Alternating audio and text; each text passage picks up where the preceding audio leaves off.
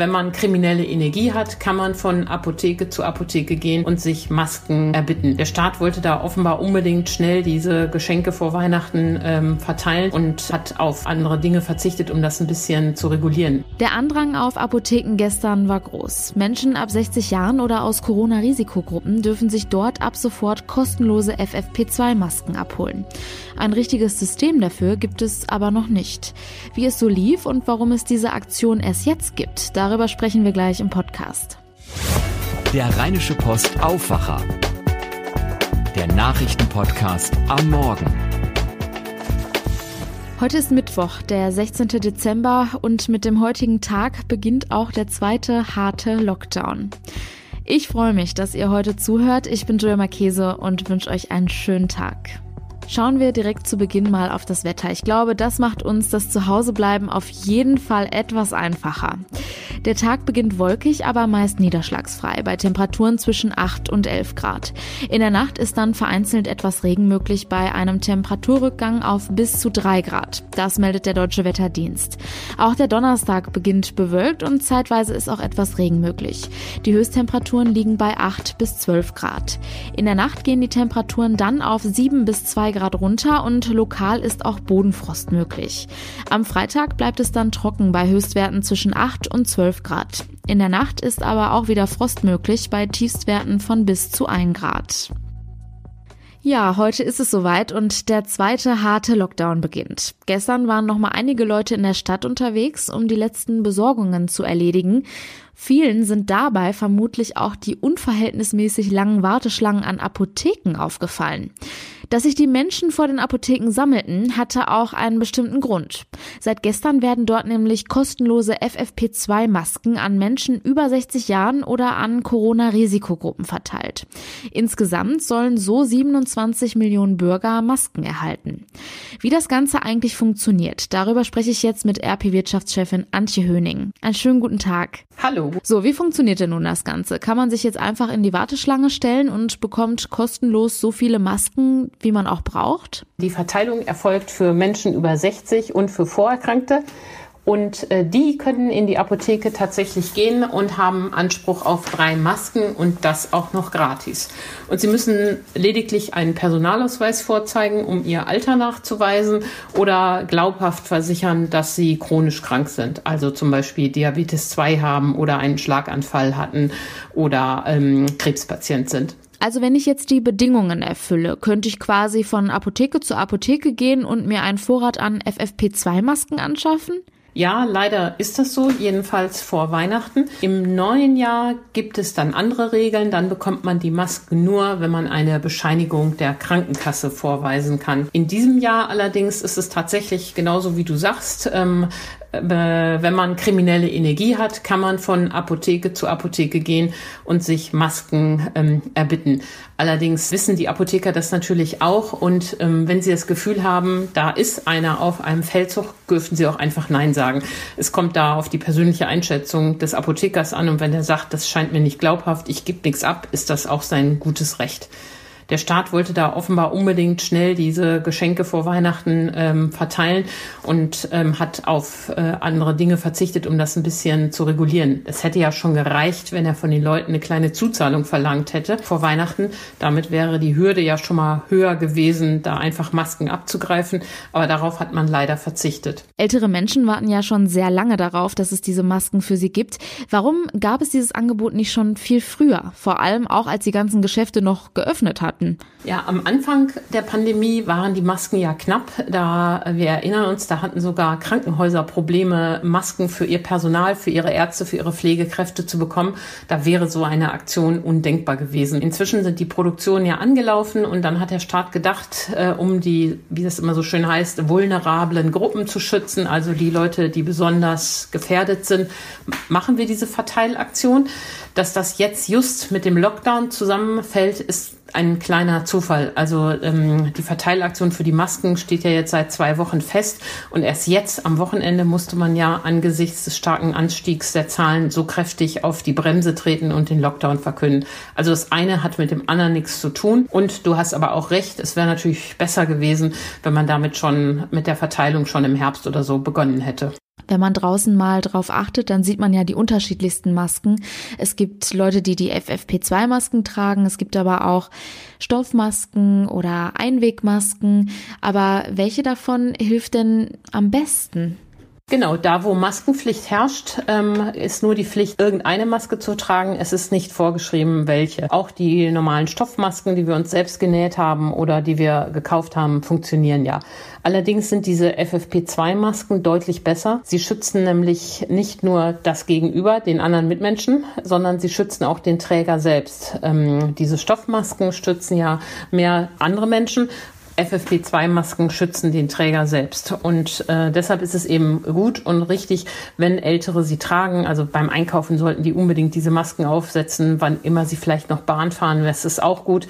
Ähm, die schützen nicht zu 100 Prozent. Man darf da auch keine Illusionen haben, aber sie filtern 95 Prozent äh, der Partikel weg. Und das ist ja schon mal echt eine Größe. Aber deshalb mahnen die Apotheker eben auch, Leute, haltet den Abstand ein, Hygieneregeln, Hände waschen, lüften, weil äh, ein Restrisiko bleibt, aber es ist eben deutlich geringer als bei diesen Stoffmasken. Sollte man sich dann nicht vielleicht doch auch noch eine FFP2-Maske zulegen oder soll man die lieber den Pflegern, Ärzten oder Risikogruppen überlassen?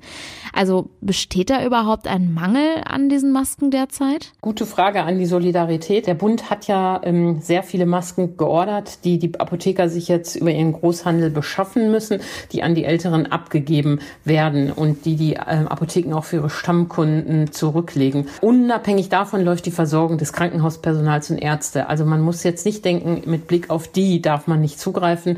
Mit Blick auf die Älteren sollte man nicht hamstern. Aber wenn auch junge Menschen, Familien sich eine Maske kaufen und die tragen, ist, ist es kein Problem. Das Schöne an diesen Masken ist ja auch, dass man sie anders als diese Einwegmasken nicht wegschmeißen muss. Die kann man locker eine Woche tragen, ohne ähm, dass sie ihre Funktion verliert. Also einzelne Maske zu kaufen, kein Problem. Gibt's ja auch in anderen Läden und beim Onlinehandel als in Apotheken. Hamstern verbietet sich natürlich. Die FFP2-Masken sind ja auch ein bisschen robuster. Kann ich die dann nicht einfach auch, nachdem ich die eine Woche getragen habe, in die Waschmaschine stecken? Bloß nicht. Die Apotheker berichten interessanterweise, dass genau deine Frage ähm, viele Leute gestern in der Apotheke hatten. Aber ähm, genau das darf man nicht. Man darf die Masken nicht waschen, man darf sie nicht bügeln und man darf sie auch nicht in die Mikrowelle legen. Das zerstört diese feine ähm, Filterstruktur und ähm, dann äh, würde die Maske nicht mehr so gut filtern, Partikel aus der Luft herausfiltern wie ohne diese Aktion. Also einfach tragen äh, und vielleicht nachts äh, auslüften lassen, irgendwo am Haken aufgehängt, das reicht. Die Bundesregierung hat ja auch rund 30.000 Masken an Pflegeheime verschickt. Nun hat die Arbeiterwohlfahrt, kurz AWO, gestern kritisiert, dass diese Masken untauglich seien, da ein bestimmtes Siegel fehlt und außerdem auch kein Haltbarkeitsdatum auf den Masken stehe. Was hat es damit auf sich?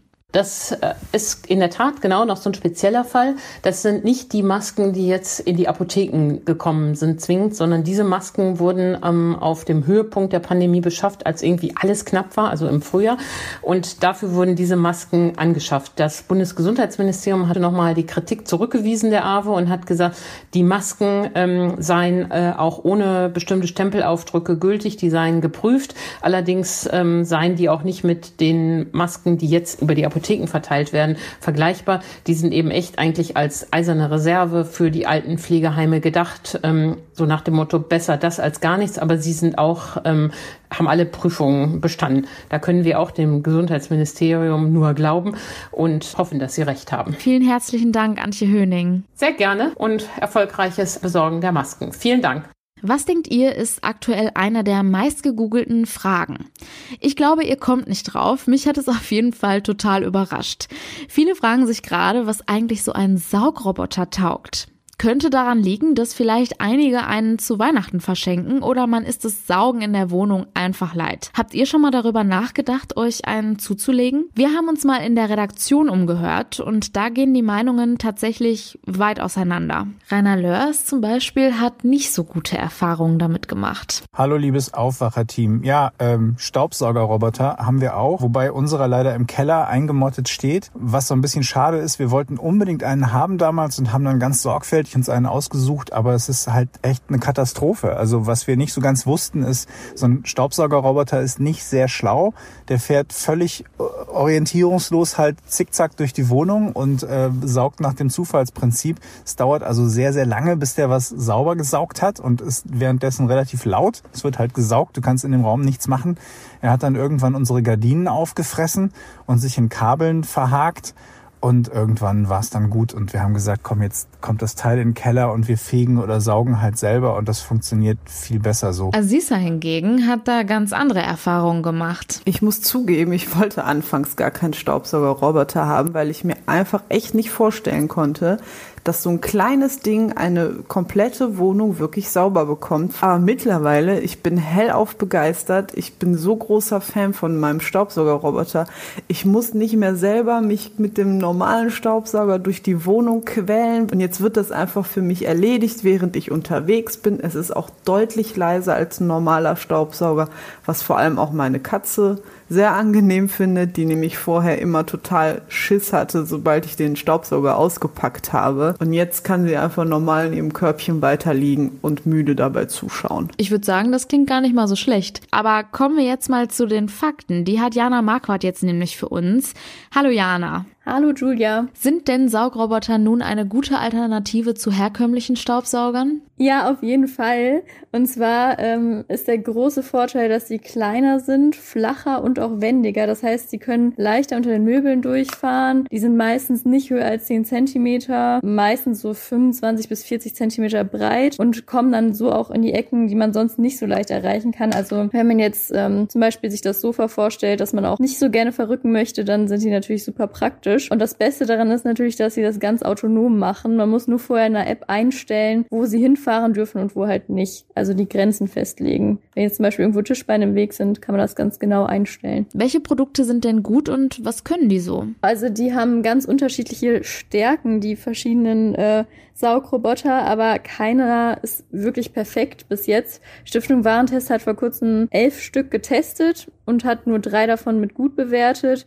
Die sind auch alle einigermaßen teuer. Ich äh, sage jetzt einfach mal die besten drei. Da ist einmal der Bosch Rockstar Serie 6 für 800 Euro. Der ist besonders gut auf Teppich und sogar auf härteren Böden. Also der ist da doch schon eher ein Allrounder.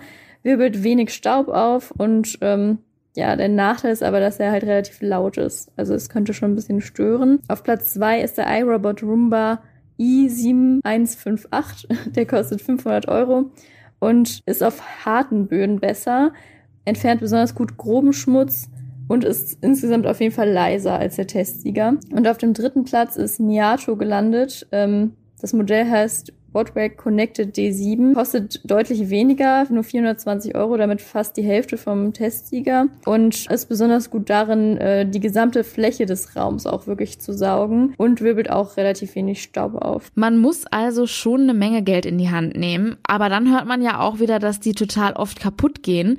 Wie schafft man es denn, dass die Roboter lange halten? Hast du da ein paar Tipps für uns? Ja, auf jeden Fall. Ähm, man sollte vor allem darauf achten, dass die Bürsten und die Filtereinheit relativ schnell verschleißen können, wenn man sie oft auf dem Teppich benutzt. Deswegen sollte man die regelmäßig kontrollieren und wenn sie halt nichts mehr taugen, auch die Teile auswechseln. Ähm, das kann aber noch mal ziemlich ins Geld gehen. Pro Jahr können da so 50 bis 185 Euro anfallen. Und worauf man auch achten sollte, ist, dass der Akku natürlich nicht ewig hält. Da sagen die Hersteller, dass es so zwei bis fünf Jahre sind. Das ist wahrscheinlich optimistisch geschätzt. Und so ein Akku kann auch noch mal zwischen 30 und 116 Euro kosten. Das kommt auch total auf den Hersteller an. Es klingt nach keiner einfachen Aufgabe, den passenden Saugroboter für einen zu finden. Vielen herzlichen Dank für die Infos, Jana Marquardt. Ja, gerne. Die Nachrichten aus der Landeshauptstadt, die gibt es jetzt von meinen Kollegen von Antenne Düsseldorf. Einen schönen guten Tag. Ja, schönen guten Tag. Arne Klü heute mit den Antenne Düsseldorf-Themen. Da geht es um eine Diskussion über Klausuren, die jetzt noch an den Düsseldorfer Schulen teilweise geschrieben werden. Es geht um den Karlsplatz, der trotz Lockdown weiter offen bleibt. Und es geht um Sport aus Düsseldorf. Unter anderem steht die Borussia im Halbfinale der Tischtennis Champions League. Nicht an allen Düsseldorfer Schulen gehen die letzten Tage des Jahres entspannt zu. An einigen weiterführenden werden noch Klausuren geschrieben. Eltern haben sich bei Antenne Düsseldorf gemeldet und ihr Unverständnis zum Ausdruck gebracht. Für Silvia Burkhardt von der Lehrergewerkschaft Erziehung und Wissenschaft GEW ist klar, wer hier die Verantwortung trägt. NRW-Schulministerin Yvonne Gebauer. Das ist dem Chaos geschuldet, dass die Ministerin ja nun äh, die ganze Zeit angerichtet hat. Burkhardt fordert bis zum Neustart der Schulen im neuen Jahr ein verantwortungsvolles Konzept für Präsenz- und Distanzunterricht. Das ist natürlich äh, wichtig, vor allen Dingen auch für die Prüfungen, die noch angesetzt werden müssen, für die Klassenarbeiten. Also jetzt bis 11. Januar muss das Ministerium mal richtig heftig arbeiten. Wäre dies schon früher geschehen, müssten jetzt keine Klausuren mehr geschrieben werden, sagt Burkhardt weiter. Jetzt im Lockdown dürfen Wochenmärkte weiter geöffnet bleiben, wenn der Schwerpunkt der Stände auf dem Verkauf von Lebensmitteln liegt. Das sieht die Corona-Schutzverordnung für den Lockdown vor, der ab heute beginnt. Aus diesem Grund hat auch der Karlsplatz weiter geöffnet. Darauf haben die Händler hingewiesen. Antenne Düsseldorf-Reporter Joachim Bonn. Es ist der älteste Markt in unserer Stadt. An den 60 Ständen und auf dem gesamten Platz gilt natürlich die Maskenpflicht. Der Markt hat auch im Lockdown werktags zwischen 8 und 18 Uhr geöffnet, samstags bis 16 Uhr. Die Händler appellieren an alle Besucher, auf dem Platz Rücksicht zu nehmen und die Abstände einzuhalten. Sie bieten aber auch weiter ihren Lieferservice Karl an. Hier gelten vor den Feiertagen besondere Bestell- und Lieferzeiten. Alle Infos haben wir verlinkt auf unserer Homepage Antenne Düsseldorf Düsseldorf.de. Borussia Düsseldorf hat das Halbfinale der Tischtennis Champions League erreicht. Am Abend gewann der deutsche Rekordmeister im Viertelfinale gegen Lissabon mit 3 zu 1. Garant des Sieges war einmal mehr Timo Boll, der zwei Punkte zum Erfolg beisteuern konnte. Im Halbfinale morgen trifft die Borussia auf Jekaterinenburg aus Russland. Das zweite Halbfinale ist ebenfalls deutsch-russisch, Saarbrücken gegen Fakel Ohrenburg. Die komplette Champions League wird wegen der Corona-Pandemie hier in Düsseldorf ausgespielt als Turnier am Staufenplatz. Fortuna Düsseldorf ist heute Abend noch im Einsatz. Englische Woche in der zweiten Fußball-Bundesliga. Um 18.30 Uhr gibt's das Heimspiel gegen Osnabrück live zu hören bei uns. Nachrichten gibt es bei Antenne Düsseldorf immer zur vollen und halben Stunde im Radio und jederzeit auf antennedüsseldorf.de. Damit wieder zurück zu Julia. Kommen wir nun zu den weiteren Nachrichten. LKWs, die Corona-Impfstoffe transportieren, haben in NRW auch an Sonn- und Feiertagen eine Fahrerlaubnis. Auch der Transport von anderen für die Impfung wichtigen Gütern wie Kühlsysteme oder medizinische Instrumente erhalten eine Sondergenehmigung. Das teilte ein Sprecher des NRW-Verkehrsministeriums der deutschen Presseagentur mit. Diese Ausnahmeregelung sei zunächst bis zum 30. Juni nächsten Jahres befristet. Aufgrund von hohen Corona-Infektionszahlen hat neben den Kreisen Düren und Lippe nun auch die Stadt Solingen eine nächtliche Ausgangsbeschränkung verhängt. Sie gilt ab heute zwischen 22 Uhr und 5 Uhr morgens im gesamten Stadtgebiet. In dieser Zeit sei den Bürgern der Aufenthalt außerhalb der eigenen Wohnung nur in Ausnahmefällen wie einem ehrenamtlichen Einsatz bei Hilfsorganisationen, medizinischen Notwendigkeiten oder der Versorgung von Tieren erlaubt. Wer sich nicht daran hält, dem droht den Angaben zufolge Folge ein Bußgeld von bis zu 300 Euro. Die Polizei in Oberhausen fahndet seit gestern Abend nach einer 87-jährigen dementen Seniorin, die mit dem Coronavirus infiziert ist. Sie war aus dem Pflegeheim verschwunden und sei orientierungslos. Die Polizei veröffentlichte ein Foto der Frau und wies ausdrücklich auf das Infektionsrisiko hin. Und das war der Rheinische Post Aufwacher vom 16. Dezember. Wie gefällt euch unser Podcast? Bewertet uns doch gerne mal in eurem App Store. Wir würden uns sehr über euer Feedback freuen. Weitere Nachrichten gibt es wie immer jederzeit auf RP Online und hören könnt ihr uns morgen früh wieder. Ich wünsche euch einen guten Start in den Tag. Ciao. Mehr bei uns im Netz www.rp-online.de